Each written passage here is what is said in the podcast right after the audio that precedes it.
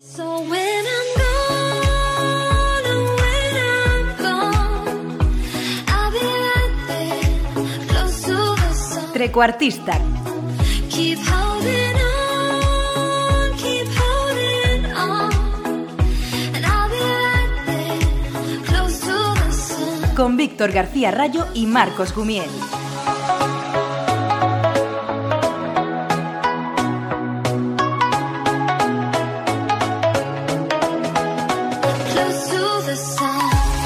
Hola, ¿qué tal, trecuartista? Hola, ¿qué tal, Víctor García Rayo? Por fin estamos de vuelta. ¿Qué tal, Marcos? Por fin el segundo capítulo. Se ha hecho larga la espera, pero bueno, ya estamos otra vez en el, en el aire, en el móvil de todo el mundo, en todas las orejas, junto a mascarilla, gafas de sol y todo lo que aguante sus cartílagos. A mí se me ha hecho eterna estas dos semanas, ¿eh? Eh, escuchaba el podcast, lo típico para pulir detalles. Te voy a reconocer que después de dos semanas estaba harto, necesitaba volver a grabar y necesitaba volver a conversar contigo de cualquier estupidez. Es que sabes cuál es el problema, Marcos, que la gente lo escucha ¿Mm? y si le gusta suele venir seguido de, ay, ¿cuándo es el siguiente? Y tú en plan, bueno, mira, llevo eh, mucho tiempo currándomelo, disfrútalo un poco, ¿vale? No me digas el jueves por la noche que está muy bien que cuándo es el siguiente. Claro, escúchatelo seis veces y luego ya me, me- me- preguntas por los demás. Claro, claro. Me han comentado los chicos de redes sociales que en Instagram han llegado un montón de privados de gente diciendo que les ha gustado, pero que se les ha hecho corto. Cuando tú y yo teníamos la sensación de que a lo mejor 45 minutos, que es más o menos la duración que tienen, se podía llegar a hacer incluso largo. Hombre, es verdad que quizá los formatos de podcasting son bastante largos, pero yo creo que 45 minutos, un cronómetro muy futbolístico es, es lo suyo, al menos de momento. Ya hablaremos porque vamos a dar sorpresas, pero de momento estos tres cuartos van a ser así. Uy, ya has dejado la pildorita, vamos a dar sorpresas porque... Uy, uy, uy. Habrá que contarlo ya. El próximo jueves hay una pequeña sorpresa. Va a haber una pequeña noticia. Tampoco nos, nos estamos haciendo un poco de rogar, pero en el fondo no es para tanto, aunque yo creo que va a gustar, ¿no? Va a hacer ilusión como poco. Sí, yo creo que sí, que puede, puede gustar y el jueves que viene hablamos, ya tampoco podemos... El jueves que viene hablamos, cambiamos de tema, cambiamos de tema. ¿A que no sabes lo que significa chururdín? Chuyurdin eh, es un aficionado y los jugadores de la Real Sociedad, ¿no?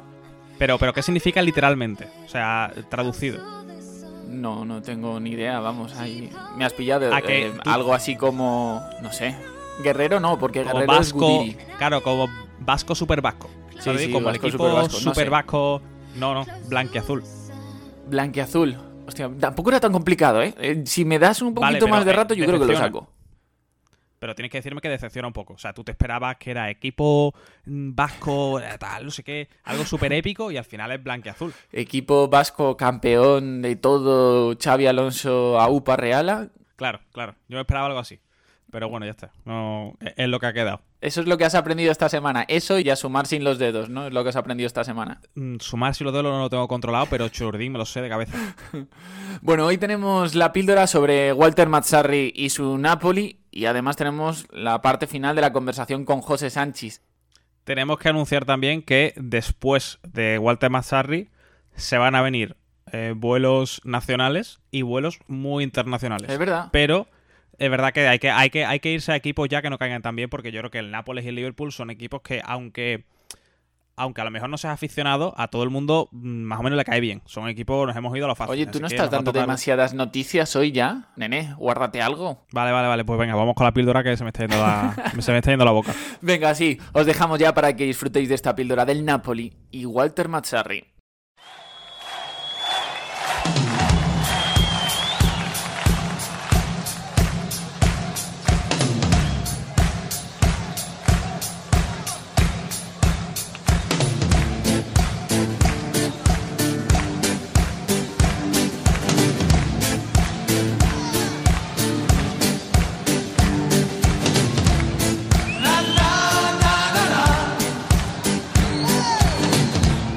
Nápoles no es una ciudad cualquiera, ni en su ubicación, ni en su forma de ser, ni por supuesto en su forma de sentir el fútbol. La ciudad donde un calentamiento se convirtió en historia, donde el 10 se hizo leyenda, la ciudad donde preside un volcán, la ciudad menos europea de Europa. Una ciudad donde el fútbol es religión. No es un juego o una pasión, no. Es una religión y en Nápoli se reza a Diego. Tocaron la gloria con la llegada de Maradona, pero después su estrella se apagó. Se quedó dormida durante 20 años y fue con Walter Mazzarri cuando el equipo sureño volvió a la élite. Era la temporada 2009-2010. El Nápoles, que hace un par de campañas se había vuelto a la Serie arranca muy mal el curso. El 6 de octubre, Donadoni es destituido y Walter Mazzarri se hace con el cargo del equipo un día después. Con Mazzarri el Napoli engancha 15 partidos seguidos sin perder y endereza el rumbo de la temporada. Pese a eso, el curso no es nada brillante. Solo dejó una victoria ante la Juve, 2-3. 21 años después, los napolitanos vencían a la Vecchia Signora en Turín, y por ahora, con eso bastaba.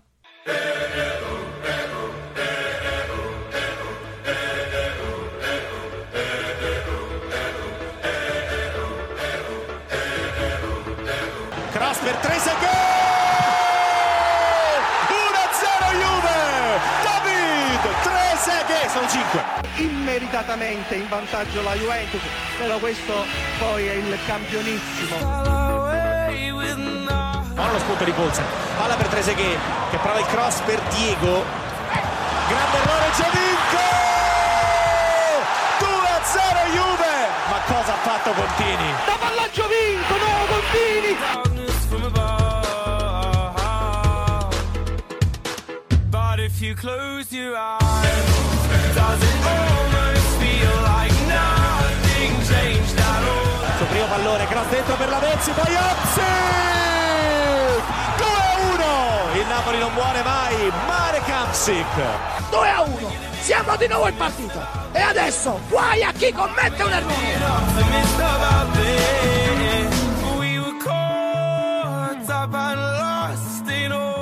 Angolo, Marek Hamsik, dentro, Milano! Eh, gol, gol, gol,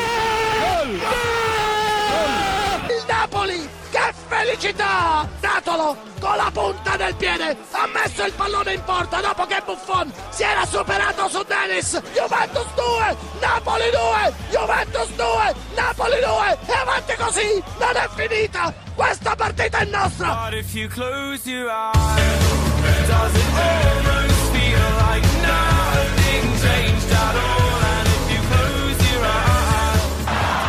È l'uomo più avanzato del Napoli, ma trova un grande rimorchio. In Jesus Datolo, arriva Quagliarella dall'altra parte, ancora Datolo fino in fondo, Griga in pressione su di lui, cross, poi la conclusione Hamsik!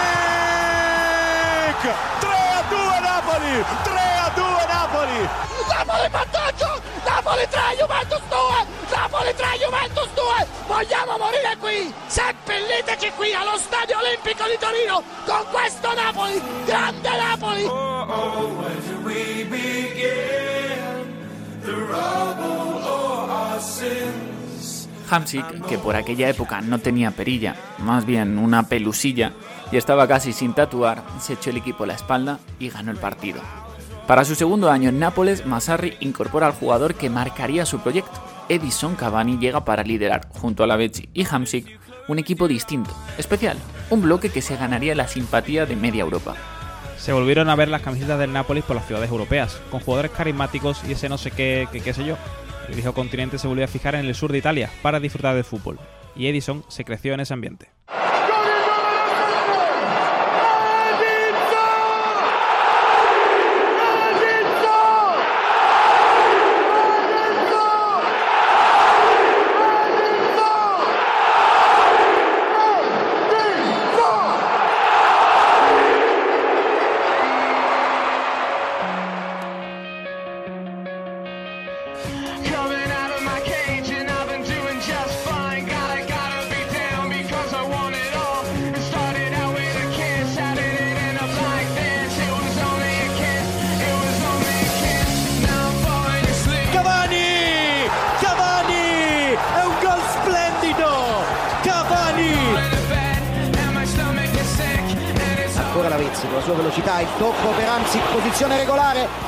Parte opposta, Edinson!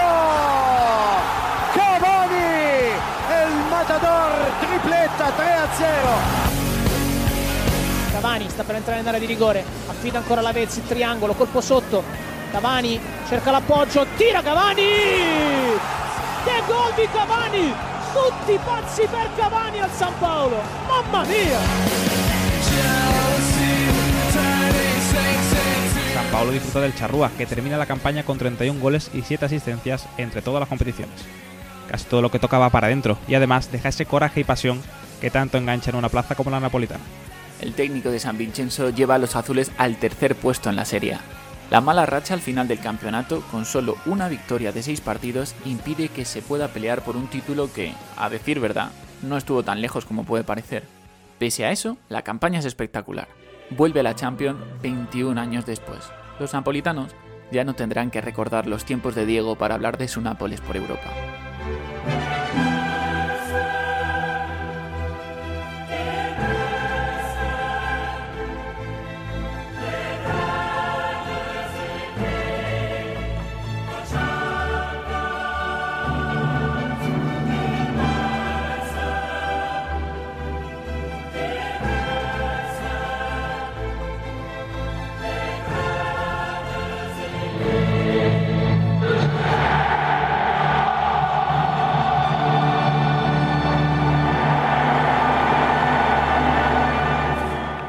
Este grito, el grito de guerra de San Paolo, retumbará durante toda la temporada en Champions, porque el curso 2011-2012 no será olvidado en el sur de Italia. Es un año especial y clave para la historia Gliazzurri. Cavani sigue metiendo goles y marcando la diferencia en todos los partidos. La Betsy cada vez se entiende mejor con su compañero de ataque. Hansik domina el centro del campo junto a Hitler, fichaje de esa misma temporada, y consiguen dar al equipo ese puntito de mayor solidez que necesitaba. Ya no se rompe con facilidad, ahora se puede pelear por los títulos. El azar les pone para su vuelta a la máxima competición internacional un grupo interesante. Bayern de Múnich, Manchester City y Villarreal. Es sin duda el grupo de la muerte. Napoli, Bayern y City tienen una pelea encarnizada por cada victoria y los de Mazzarri consiguen el segundo puesto con una fase de grupos para quitarse el sombrero. En octavos de final se cruzarían al Chelsea, que les apiaría de la competición. Una eliminatoria preciosa, con 3 a 1 en San Paolo para los de Mazzarri y 3 a 1 en Londres para los Blues. El gol de Ivanovic en la prórroga dejó a los italianos fuera.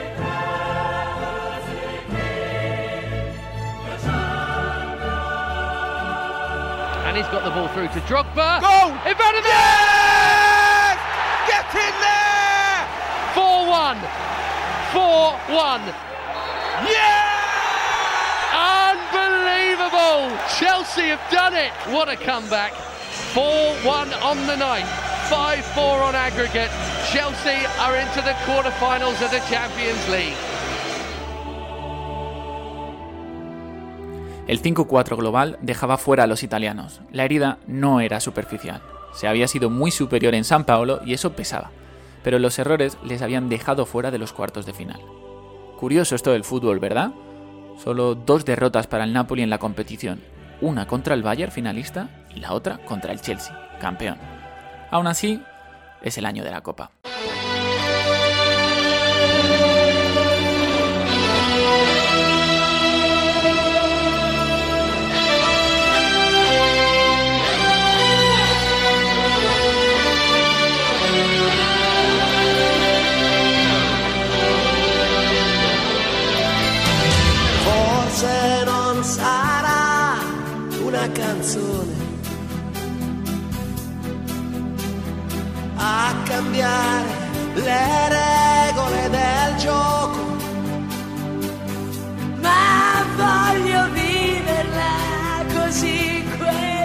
Más veteranos reconocerán esta canción.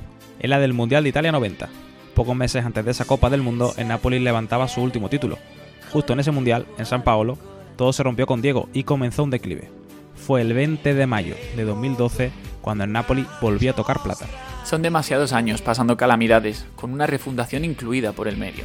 Temporadas de travesía por el desierto que la Copa terminaría por cerrar de un carpetazo.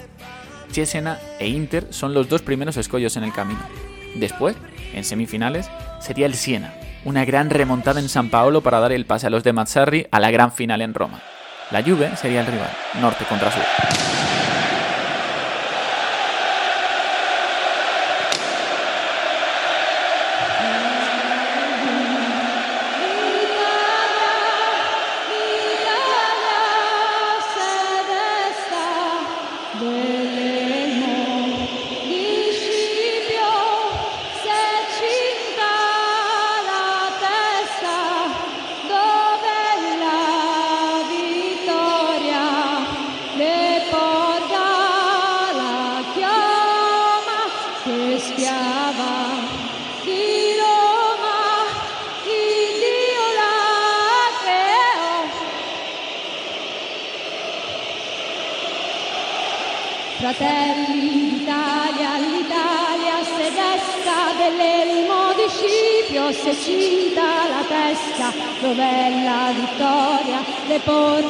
Entre sonido de petardos y el humo de las bengalas, con el esteo temblando por los saltos de los tifosi y las gradas decoradas con tifos espectaculares. Así sonó el himno italiano ante el mundo. En Nápoles le espera la capital, el Olímpico, la Juve y el soldado enamorado más famoso de Italia volverá a cantar mientras los del Vesubio levantan un título.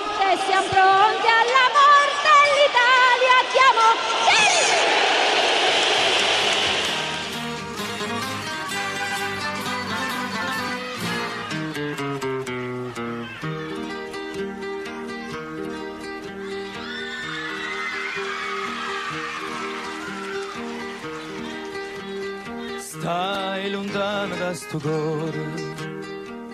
Lavezzi va a terra! E calcio di rigore! Calcio di rigore per il Napoli. Protesta Storari. Momento determinante della sfida. Cavani contro Storari. De Laurentiis addirittura ha eh, gli occhi coperti dalle mani, non vuole guardare questo rigore dalla tribuna d'onore. non guarda non guarda Aurelio De Laurentiis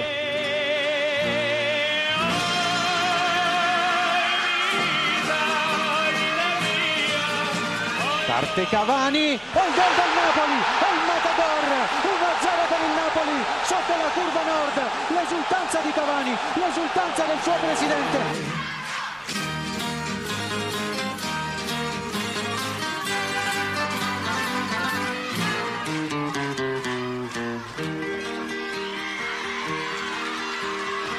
Vicino c'è Hamsik che lascia proprio a Pandev sulla sinistra, arriva Cavani, Pandev, Hamsik a tu per tu con Storari, Hamsik e il 2-0 del Napoli, 2-0 del Napoli al 38 del secondo tempo, contropiede micidiale, letale. Il servizio per Amsic, Amsic, il tiro, gol! Juve 0, Napoli 2.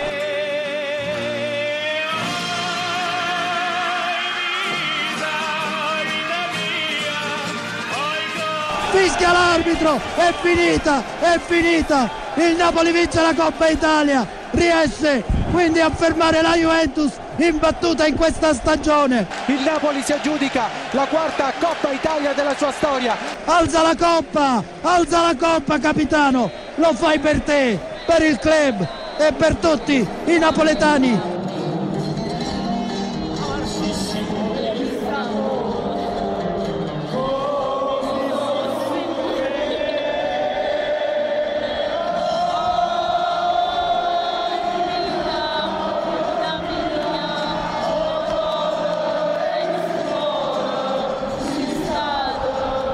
Cuando la grada cantaba, Cavani se olvidó de la copa y se marchó a celebrar con su afición.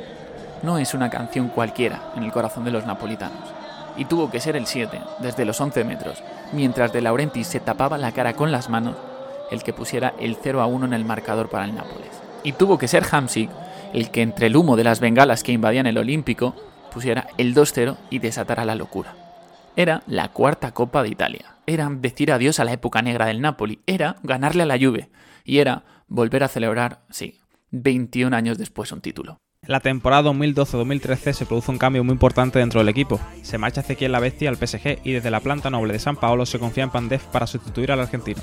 Justo el cambio que se hizo en la final de la temporada pasada, como si de una premonición se tratara. Pese a la salida del Pocho, los de Mazzarri empiezan como una vez la temporada. Seis victorias en los siete primeros partidos. El curso promete. En Europa League el equipo decepciona. Y en Copa Italia es el Bolonia quien elimina al campeón.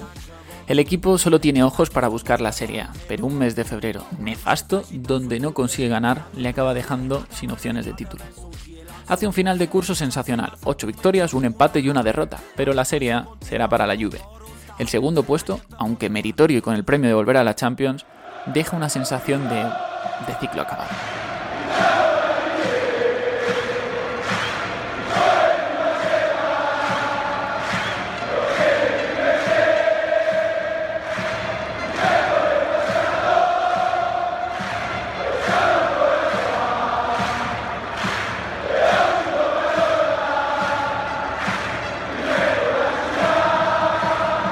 Mazzarri se desvincula del club para fichar por el Inter de Milán. Cavani sigue los pasos de la Betis un año después y firma por el PSG. El proyecto toma un nuevo rumbo. El Nápoles, aunque cambia de técnico y de referente sobre el verde, ya es un equipo asentado en la élite y con un futuro prometedor. La quiebra de 2004, el descenso administrativo a Serie C y la inestabilidad del club ya quedan en el pasado, como una mala pesadilla. Napoli, la ciudad de Maradona, la ciudad del Vesubio, pero sobre todo la ciudad de la Società Esportiva Calcio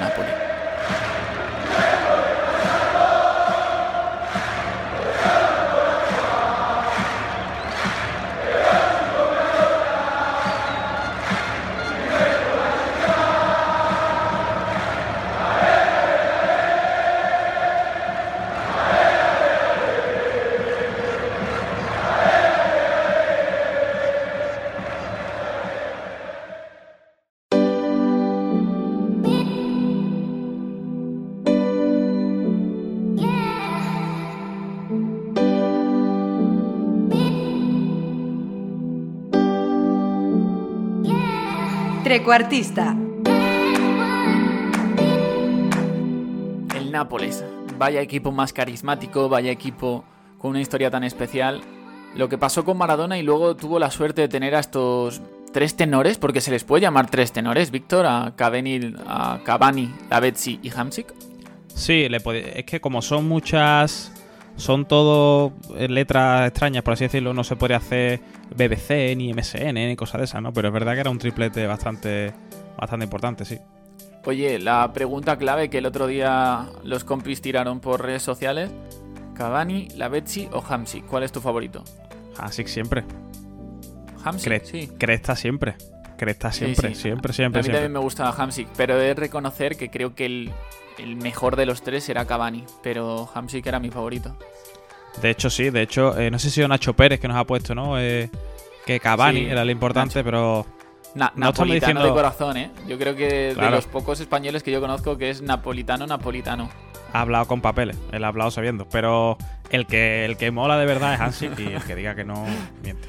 ¿No te sorprendió lo muchísimo que les ilusionó esa primera victoria en Turín a los periodistas del Napoli? Porque es que yo lo estaba escuchando y decía, pero madre mía, ¿cómo, cómo? No sé, que es, que es el... También hay que tener en cuenta que son 21 años sin ganar, pero me dejó un poco, en fin, alucinado. No sé si es ilusión o liberación la palabra, ¿no? Quizá, ¿no? Después de tanto tiempo, eh, quitarte ese peso de encima, tiene que saber el triple que es una victoria normal. Así que en parte sí que lo puedo. ¿Has estado en Nápoles? Sí que lo puedo entender. No. Yo tampoco, tío. Tenemos que organizar ahí un viajecito y grabarnos un trecuartista desde Nápoles, ¿eh? Sí, claro, cualquier agencia de viaje, eh, club que nos quiera llevar, estamos abiertos a todo Estamos abiertos. de- Un saludo para todas las agencias de viajes que quieran patrocinar trecuartista. Efectivamente, efectivamente, vamos a donde quieran ellos. Bueno, Por cierto, eh, última cosa de Hansik, Sí. mis respetos a ese hombre que el día de su despedida se presentó en San Paolo con su cresta, su perilla y con sus dos hijos con la misma cresta. O sea, mi ¿En respeto. serio? Los dos niños también tienen la cresta Los esa. dos niños con la cresta, mi respeto. A ver, a mí el padre me parece un crack, pero si no le reconozco por la calle, creo que me cambie de acera, ¿eh? No me vaya a robar la cartera. No, no, no, no te creas, porque es eh, hipster. Es gafita, no sé qué. Ah, claro, claro, claro, claro. Sí, sí, Bueno, sí. Es también, moderno, moderno. También Nápoles las cosas como son, ¿eh? Yo no he estado, pero cuentan que en Nápoles... Bueno, hay una anécdota, ah, la cuento rapidita, hay una anécdota que cuenta Lorenzo Insigne, Insigne es napolitano, y él dice que cuando ya había debutado con el primer equipo, cuando ya tenía un hueco de titular, de repente se para en un semáforo en, en Nápoles con su coche y le atracan por la ventanilla con una moto. y cuando le roban las cosas, al despedirse le dicen, le dicen, oye, y mañana mete dos, ¿eh? Mañana mete dos, Forza Napoli. Y se marcha. Y se piran. Y dice, claro, aquí te atracan los aficionados de tu propio equipo y luego te animan. Y es que esto es lo que tiene esta ciudad. Bueno, no está mal, no está mal. Como anécdota no está mal. Yo creo que me vas a contar la anécdota de la... De la o lo que pasa es que esa anécdota se repite muchas veces. De que parece que alguien siempre le pone al niño más alto para, para putearlo. es verdad, no me acordaba yo de eso. Sí, sí, pobrecito. Yo siempre lo veo y digo, aquí, aquí no hay un jefe de protocolo, no hay nada que, que pueda... que no haga esto siempre, tío. Sí, sí, ese típico niño que ves en las filas de Champions que tú dices, este chaval, Claro. este chaval se ha afeitado antes de venir al estadio, mínimo, ¿no? efectivamente, efectivamente, efectivamente, sí, sí. Ay, Dios mío. En fin, si te gusta el periodismo, si te gusta el fútbol, escucha a José. Y si te gusta la vida también, porque es un tío magnífico. Os dejamos con la segunda parte de la entrevista con José Sánchez.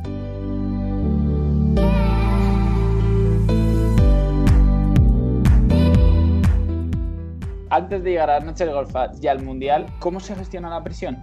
tú no tienes redes sociales, pero aún así la presión, cada directo, cada partido es brutal. ¿Cómo la gestionas? ¿Cómo asimilas cuando hay un fallo en una pronunciación o, o cosas así que a todos nos pasa? A mí me gustaría hacer la distinción entre presión y autoexigencia.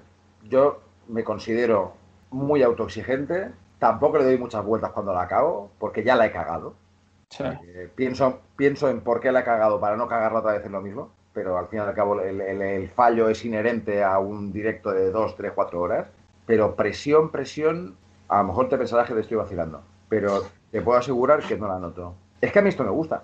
Claro, estás en tu hábitat, ¿no? Es que yo, me- es que yo me lo paso bien. Es que eh, no, no me meto presión a mí mismo, no me preparo ninguna intro, no pienso, bueno, si hay un gol voy a decir esto porque va a quedar bien.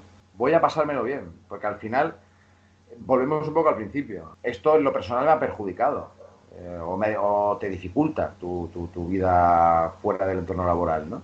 Yo un- hubo un año que entre el offside y, el, y Champions y Liga tal, eh, eché cuentas y creo que había pasado más de 200 noches fuera de casa. Si no me gusta y no me lo paso bien, ¿yo cómo voy a aguantar eso? Sea, de verdad, me lo tomo con, me lo tomo con toda la profesionalidad que puedo, intento ser lo más exigente conmigo mismo, el ir preparado al 100%. No quiere decir que vaya aquí en plan, me gusta tanto narrar que vengo aquí, me pongo los cascos y hago lo que me sale de las narices. Para nada. Todo eso lo tengo muy presente, pero todo eso lo he integrado de una manera que creo que va implícito en mi forma de hacer, aunque a alguien seguramente le irritaré, pero le pido disculpas desde aquí.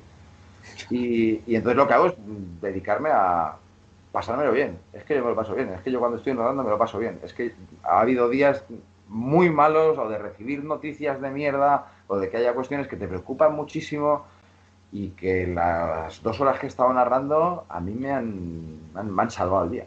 Entonces lo de, lo- lo de la presión al final es que tampoco la siento porque además soy muy, muy, muy, muy consciente de que estoy solo de que soy, soy, soy el... Estoy defendiendo el trabajo de 300 personas, que son los que hacen posible la transmisión, pero yo ahí estoy solo, a mí no me salva el culo nadie. Con lo cual, si no estoy tranquilo yo, nadie lo va a estar por mí. Cuéntame, las noches golfas con Axel, yo creo que me he saltado más clases de primeras horas por vuestra culpa que por una. ¿eh? Te lo prometo. Muchas veces no salía porque decía, hombre, hoy hay noche golfa. Hombre, hoy hay, hoy hay Unión de Santa Fe, Oriente Petrolero, claro, ¿cómo, voy a salir de fiesta? Pero no? te rías, ¿sabes? Era la sensación esa de, de- de reírte, de pasártelo bien, de ponerte un rato y, bueno, sí, el partido estaba bien y como el partido acompañara, bueno, espectacular, pero si no acompañaba, no, No, iba. la, cu- la- partido. la- la- la cuestión, pues mira, otra vez hablamos de las casualidades. Al, fi- al final, el que escuche esto y se quiera dedicar a- al periodismo deportivo pensará, bueno, voy a sentarme en alguna esquina a ver si me pasa, porque parecerá al final que todo pasa por casualidad y no siempre es así, ¿no? Pero estamos en un momento en MediaPro de compra de derechos que, vamos, que si montas tú un, un torneo de fútbol 5 con tus amigos, pues igual también lo compran, o sea, lo están comprando todo y compraron la Copa Libertadores y la Copa Sudamericana. Y a mí el fútbol sudamericano me apasiona desde pequeño. Y entonces de repente la Libertadores aterriza aquí y desde, claro, búscate al guapo que quiera narrar a las 3 de la mañana. A lo mejor yo en mi circunstancia actual, pues me lo habría pensado. Claro, 25 años que he llegado aquí a Barcelona, yo estaba acostumbrado a irme a dormir tarde. Y como con Axel ya, teníamos, ya empezamos a tener muy buena onda y desde el principio tuvimos claro que eran partidos que no podíamos narrar como si fueran partido cualquiera. Y yo creo que nosotros conseguimos que, el que- ese producto tuviera una entidad por sí misma, que la gente se enganchara y lo siguiera. Y, bueno, y de, forma espontánea y en base al ensayo y el error y a pasárnoslo muy bien con Axel, que quieras que no llevo 12 años trabajando con él y, y- y para mí trabajar con él es lo mejor que me puede suceder. Yo narraría, narraría la vida entera con Axel. Habrá, habrá una generación eh, marcada por el Corinthians de Tite y Sí. de Ralph y Paulinho y, y Axel diciendo que Ralph era la hostia y yo diciendo que solo se la daba al de al lado y cada vez que daba un pase de 5 metros decía que o- otro pase clarividente de Ralph. Había una serie de bro, el Pablo Silva, ¿no? O sea, cuando lo del aerosol era un- una entelequia y aquí no lo habíamos visto, nosotros conocimos al inventor del aerosol en Asunción en un sorteo de la Copa Libertadores y nos pegó tal turra con su invento que cuando lo, lo instauraron en la Libertadores, cada vez que marcaban una barrera, enviábamos un saludo para Pablo Silva. Entonces, bueno, al final eran como una especie de running gags que la gente pues, pues, le, le- le calaron, hicieron gracia, pero fueron años muy, muy, muy, muy, muy buenos. Eh, ¿Alguna noche golfa que terminasteis, terminó en noche canallita, que se pueda contar?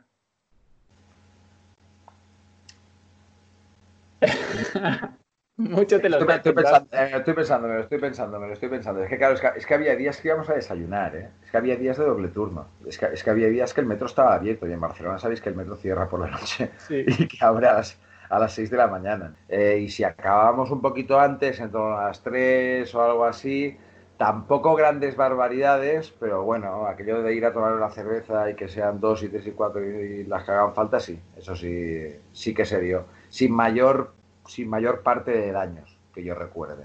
Pues con 29 años, mm, irte a un mundial, al mundial de Brasil. Eh, mundial- no, sé, no, sé, no sé por dónde empezar, es la mejor experiencia eh, laboral y personal de mi vida. O sea, se, se juntó todo, se juntó todo. Para mí, o sea, yo, yo viviría, yo haría el mundial cada mes. Bueno, a ver, yo realmente el mundial dura un mes y yo estuve tres meses en Brasil, ¿eh? Volví bien y largo. Y durante mucho tiempo pensé que me había equivocado mucho volviendo. Luego al final, pues bueno, las cosas no han ido del todo mal, pero es una experiencia sensacional. O sea, hacer un mundial, el, el ir como narrador principal, imagínate, y encima en compañía de Axel, que era como ir en familia. Y el tercer elemento, seguramente es el menos conocido, porque no es periodista, sino que ahí ejercido como cámara productor y es, es Héctor Udaeta y no quiero dejar de mencionarlo por- porque es que realmente el concepto de familia ya fue elevado a la máxima potencia. O sea, yo soy el padrino del, del hijo de Héctor. que, que va Entonces, más allá del trabajo, pero Sí, mucho, mucho más allá. mucho más allá del trabajo. Entonces yo creo que, y por carácter y por todo, éramos una... Estábamos muy equilibrados. Ese trío estaba muy equilibrado. No te, no te cambio el Mundial de Brasil por el de Rusia, el de Qatar y las dos próximas atrocidades que estén por venir. O sea, es hacer, es hacer el Mundial en el lugar donde se debería hacer el Mundial siempre, en un país que a mí siempre me había fascinado, que tuve la posibilidad de conocer muy bien y en, y en profundidad. La experiencia fue genial. Y luego quedarte dos meses de vacaciones, pues tú me dirás. Salimos mucho de fiesta, mucho. Axel no tanto porque estaba escribiendo el libro, pero a mí no me pesa para nada. De hecho, había un, podcast que hizo cierta fortuna que se llamaba Crustáceos en Pernambuco, que era como un diario de viaje que hacíamos y yo creo que ahí está documentado absolutamente todo, todas nuestras resacas, todo. Eh, pero con, con- con Héctor y conmigo nos hicimos, eh, bueno, Héctor y yo hicimos como un planning de los, yo se lo dije a Héctor, el día antes del partido no se sale, o sea, no hagamos el gilipollas, así han me han enviado un mundial, o sea, aquí, oye, un- iremos a un rodicio, nos comeremos un trocito de, de lomo, una copita de vino y a dormir, y ya está. Pero el día del partido, cuando se había acabado el trabajo y tenías el avión al día siguiente que no tenías nada más que hacer que desplazarte, si había que ir directo al aeropuerto, se iba directo al aeropuerto. Aquí no pasaba nada. Y luego nos quedamos de vacaciones, el mencionado Héctor y yo, con Jordi Domínguez, con Gemma Soler y con Dani Llenas, todos trabajadores de Media Pro, y ahora están, Jordi y Gemma están en Gol, Dani es el editor del tercer tiempo, del programa que yo presento, todos nos conocíamos desde hace años, así que era como otra vez volver a estar en familia y pasar dos meses más en Brasil. Yo iba siguiendo a Brasil, que también seguir al anfitrión es lo máximo, porque ciudad a la que vas, ciudad que hay una traca alucinante. Nosotros hice otros partidos también, ¿eh? pero sobre todo hice Brasil y Argentina, lo cual para mí era como lo máximo. Te cayó papá y mamá. Totalmente, totalmente. Y a Maracaná llegué solo para hacer la final. Claro, de sentir que estaban saliendo las cosas muy bien, de que todo el feedback que nos llegaba desde España era muy, muy bueno, porque aquel mundial recordemos que era compartido, que también se daba en abierto, y que aún así hubiera tanta gente que nos elegía a nosotros, eh, ya solo nos, nos retroalimentaba, de, vamos a más, vamos a más, vamos a más. Estábamos muy crecidos y lo pasábamos muy bien. Y ya que la estación final fuera entrar en Maracaná, eh, para mí fue muy emocionante, muy, muy emocionante porque me acordé, de hecho, antes de ir a, Maracaná, recuerdo coger el teléfono para llamar a mi abuelo, que el pobre ya falleció y es a quien le, le debo que a mí me guste el fútbol, porque el que era futbolero de verdad era mi abuelo y no mi padre, y llamarle y decirle, no, no, bueno, no me acuerdo bien le dije, pero que bueno, le dije, mira, te voy a colgar que me tengo que ir a Maracaná a hacer la final del Mundial, ¿no? El mundial es em, para ti ese, ese momento perfecto, ese mes, bueno, más los dos meses después, tres meses perfectos. ¿Ha habido en algún momento algún estadio europeo o español, algún que se haya acercado lo más mínimo y decir, Es que yo estuve en el 7-1 de Belo Horizonte, ¿eh? Yo estuve en el, en el Mineirazo. O sea, ese es el partido más bestia que he hecho en mi vida. ¿Cómo Yo ese, partido se lo, se lo voy a contar a mis nietos, ese partido. Yo ese partido es el único partido de ese mundial, es el único que me he visto entero. Pero porque lo quería ver otra vez, porque es que, es que, es que todavía puedo de alguna manera reproducir las sensaciones que tenía cuando estaba allí. O sea, no, no, no, he- no he sentido nada igual. cómo era el ambiente ahí mm, ya no te digo cuándo cayó el séptimo, al descanso, cuando ya se sabía que, mira, hasta aquí. Antes del descanso, antes del descanso. O sea, tú piensas que yo venía de seguir a Brasil por todos lados. Eh, yo cuando llegué a Brasil, ya amigos brasileños me dijeron, cuidado con el ambiente que te vas a encontrar. Porque era un ambiente de mucha protesta social. Y hacer el Mundial parecía una frivolidad. Entonces, cuando yo llego a San Paulo dos días antes del inaugural, eh, es un país en el que está muy enraizada, enraizada la idea de que Deus es brasileiro, por lo tanto, eh, en cuando echa a rodar la pelota, eh, ha copado el mundo de Nosa y todo el mundo animando, y cuando acabe el Mundial ya volveremos a criticar a los políticos. Entonces, tú al final te acabas contagiando de tal manera que entre eso y que a España casi casi la eliminan al bajar del, del Sí, avión, del autobús. Sí, pues tú, tú dices, coño, pues que gane Brasil, que, que si esto es lo mejor, esto es lo mejor para todos, ¿no?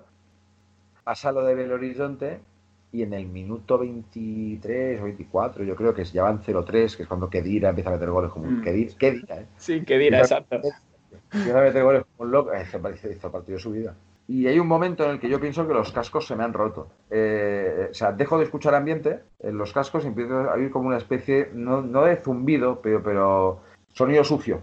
Me quité los cascos y lo que había ahí era como algo peor que el silencio. A partir del minuto 30 nos dimos cuenta de que aquello era historia de los mundiales. La hora que te queda, sabiendo que pase lo que pase, ese partido es tan histórico como el de 1950. Y tener esa sensación fue la hostia.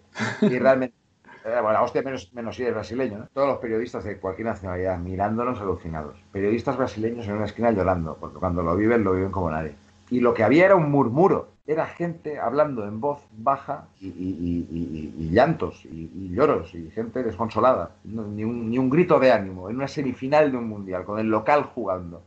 Y venga a caer goles, y venga a caer goles, y venga a caer goles. Y ese partido no se me olvida en la vida. Las sensaciones corporales de, Sí. de ese de partido son incomparables. O sea, no, no comparo con ninguna final de Champions, con ninguna final de nada. Y mira que nos ha tocado hacer partidos bonitos y remontadas. A mí me tocó hacer el 6 a 1 del Barça contra el Paris Saint Germain, el gol de Sergio Roberto. Eso es histórico. eso es historia de la Champions. Sí, sí, sí. Y, y- y partidos que a lo mejor no han pasado tanto a la historia, pero en el viejo Calderón, que se movía, no sabes cómo, eh, cuando aquel estadio apretaba, sí, sí. que temblaba el suelo. Yo recuerdo cuando eliminan al Bayern de Múnich. Yo estaba haciendo ese partido. Yo salí con un dolor de cabeza que me tuve que ir a la cama de. Porque la fuerza de todo el estadio te subía por los pies. Sí, sí. Está difícil acabar de narrar ese partido. Pero creo que no hay nada que se compare con lo que te estoy diciendo. O sea, No, porque es un mundial, el anfitriona. es, historia, es que es historia, es historia, es que han pasado, o sea, y no es un 1-2, es un 1 a 7. El, el conductor que me llevó al hotel estaba llorando. ¿Hay oportunidades en el periodismo? Tú que vives desde ahí, sé que es complicada, pero es que realmente em, yo soy de los que piensa que sí hay. No hay muchas, hay pocas, pero hay. La diferencia probablemente está en que hay gente que aguanta más tiempo, aguanta más noes, hasta que de repente un día aparece y otra que no, pero es que es una opinión a lo mejor muy subjetiva porque ha sido mi caso. No sé cómo lo ves tú. Creo que oportunidades las hay, que hay que ser perseverante, hay que estar preparado, hay que valer, hay que tener un punto de chiripa, pero también si te viene algo por suerte y creo que y no estás preparado o no estás capacitado, creo que como viene va.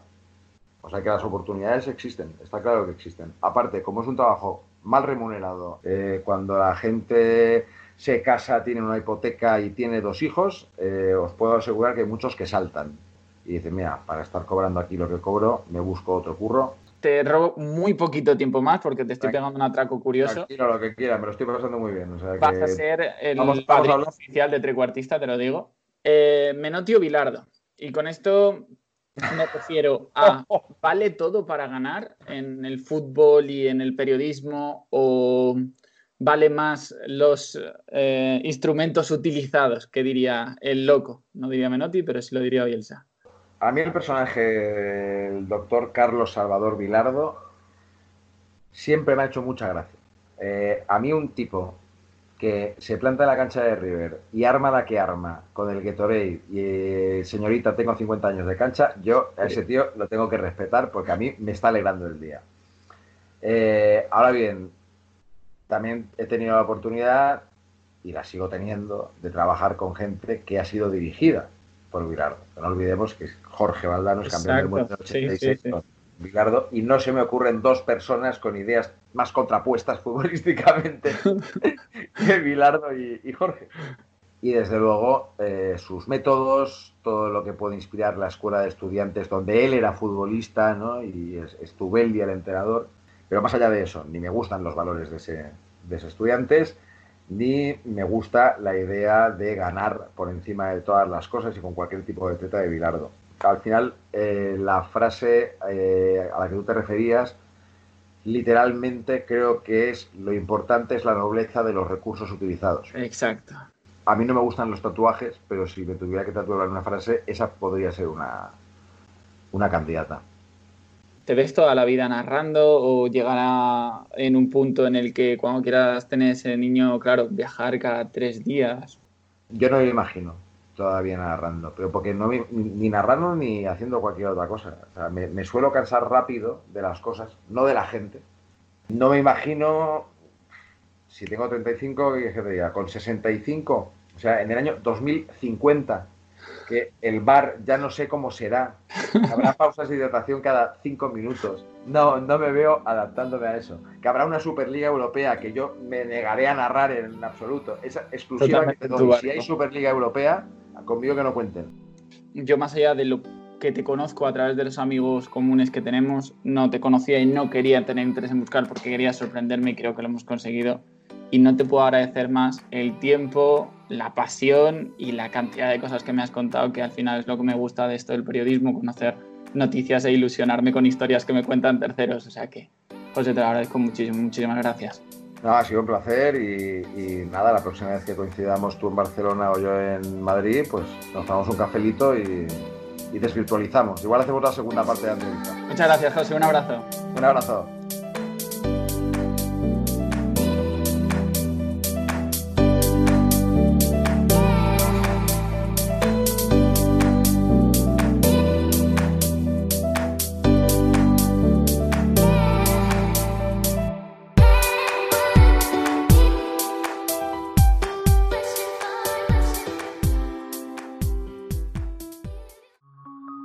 Estás escuchando Trecuartista con Marcos Gumiel y Víctor García Rayo. You're gonna break my heart. You're gonna tear it apart. No matter what you do, I'll still be there for you. Y por desgracia ya se han acabado las entrevistas con José Sánchez, porque Víctor, aunque sea nuestro padrino, yo creo que hasta la segunda temporada ya más no le podemos molestar. Hay un trocito por ahí en el que él habla de la presión, que yo creo que cualquier estudiante de periodismo se lo tiene que escuchar. Sí, yo creo que sí, que la verdad es que eh, ha estado la entrevista genial. Tú has estado genial, te, te felicito.